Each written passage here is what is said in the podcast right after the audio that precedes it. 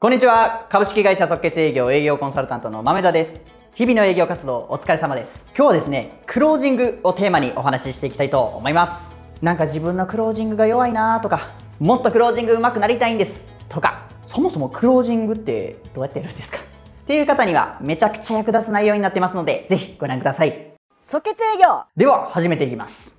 じゃあまず前提のお話にはなってしまうんですけども、クロージングって何ですかというところですよね。ここからお話ししていきますね。クロージングっていうのはもう言葉の通りです。商談を締めるという意味なんですけども、ちょっと硬い言い方させてもらいますと、商談相手に結論を出していただくための最後の作業というものになります。終わり良ければ全てよしってね、何事も言いますから、このクロージングの作業、適当になってしまうと、本当は取れたはずの契約もね、取りこぼしてしまうことになってしまうので、ぜひしっかりとやっていきましょう。と、まあ、ここまではね、クロージングとは何ぞやというお話なんですけども、もうちょっと細かく見ていくと、まあ、クロージングって言ってもね、ちょっと種類が多すぎるので、今回は2つのパターンに分けてお話ししていきます。まず1つ目ですよね。1つ目がですね、連続クロージングです。この連続クロージングっていうのは、即決営業ではクロージングのシャワーって呼ばれてるんですよ。要するに、契約してくださいという訴求を連続でやるというクロージングですね。詳しいことは後でお伝えします。次ね、2つ目いきますね。2つ目、これはですね、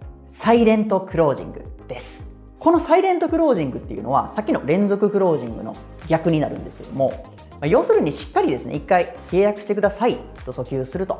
その後、相手の答えを待ってから、しっかり返ってきたやつに対してもう一回訴求するというやり方です。とまあここまでねざっくりとお話ししたんですけどもここまでお話しするとあそんなクロージングあるんですね。わかりました。でこれってどっちの方が効果あるんですか？って聞かれるんで先にこれ言っときますね。この2つのクロージング。聞くタイプと聞かんタイプどっちにもあるんで両方使い分けてください。じゃあここから1つずつ使い分ける場面お話ししていきますね。まず連続クロージングですね。ここからいきましょうか。これはですね要するに逃げの姿勢を見せるお客様。こういう相手に使います。これ具体的にどういうことかっていうと一番分かりやすいのは金額にビビってしまってるお客様。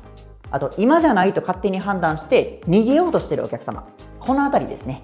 じゃあなんでこういう人たちに対して連続クロージングが効果的なのかっていう理由ですよね。ここをお伝えしますね。その理由がですねこういうお客様ってもう正直に言いますね。ちょっと言葉選ばずに言うと前向きに考えようって聞いてもう一切ないんですよ。要するにもうできない理由ばっかり考えてネガティブなことしか考えてないっていうそんな感じなんですよ。でこういうネガティブなお客様に連続クロージングをするとですね要はこの連続クロージングでポジティブな思考っていうのを向こうに与えるんですよ。そうすることによって相手のネガティブな思考がポジティブな思考に入れ替わるっていうそんな感じですね。で最終的にそのポジティブな思考を持ってあじゃあ分かりましたやります。と言ってくれるというそんな感じですね。となってくるとですねじゃあそれに対してサイレントクロージングですよね。こっちはですね自分でしっかり判断できる人。この辺りに効果的ですね。これには経営者の方だったり個人事業主の方ですよね。あとは別に経営はしてないですけどもめちゃめちゃやり手のビジネスパーソンとかこの辺りがそれにあたります。こういう方々ってやっぱり上に立っているとかしっかり評価されてるってことは本当に頭の回転が速いんですよ。で頭の回転が速いということは要はこれを使ったらどんな未来になるかっていうのをしっかりビジョン化できる人なんですよね。でこっからが大事なんですけどもこういうタイプの人って周りからあやこうや言われるのっていうのがすごい嫌いなんですよ。とにかく人に言われるっていうのがね嫌いなタイプなんですよね。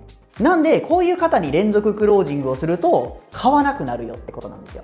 こういう人たちにはしっかりとぴったりの提案をして判断材料を与えて1回訴求します。でその後しっかり時間を作って判断してもらうっていうスタンスを取るのが効果的です。でもちろんね一発で決まるってことはないので、まあ、ネガティブな発言とかは出てきますよ。じゃあそうなった段階で初めてクロージングですね。切り返しをしてクロージングをする。そういうスタンスでいきましょう。で、まあ、ここまでねクロージングのお話させてもらったんですけどもこれをやるにはですよ。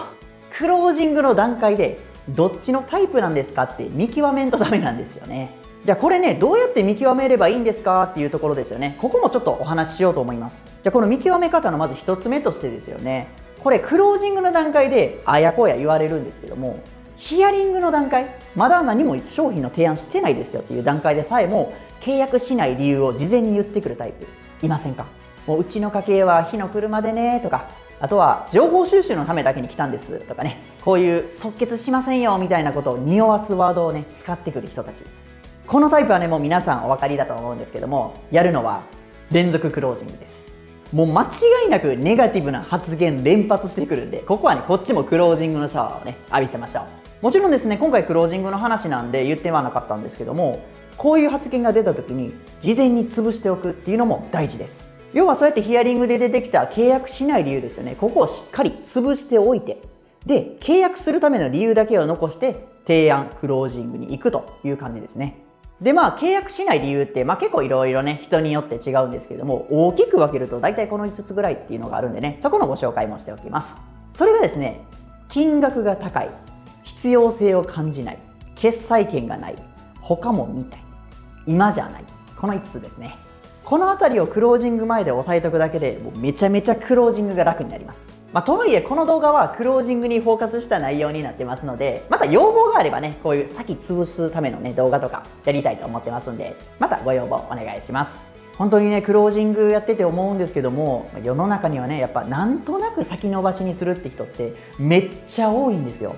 なんでしっかりとクロージングをかけてお客様のために商品売ってくださいね。そのためにはね、正しいクロージングのやり方を勉強して背中を押してあげる必要があるんで、一緒に頑張っていきましょう。即決営業以上、まとめますとですね、商談においてクロージングは非常に大事です。で、このクロージングのやり方としては、連続クロージング、サイレントクロージング、この2種類があります。これを対面する相手によって使い分けて、相手の納得できるクロージングをしていきましょう。で、これの相手がどっちなんですかっていうのは、事前に見極めておきましょう。商談っていうのはねアプローチヒアリングプレゼンクロージングっていう流れになってますんでどこかしらでお客様はねヒントをくれてます。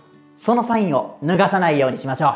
こういう技術ですよね。しっかり勉強して積み重ねていけば必ず結果が出るんで一緒に頑張っていきましょうね。本日は以上となります。株式会社即決営業営業コンサルタントの豆田でした。どうもありがとうございました。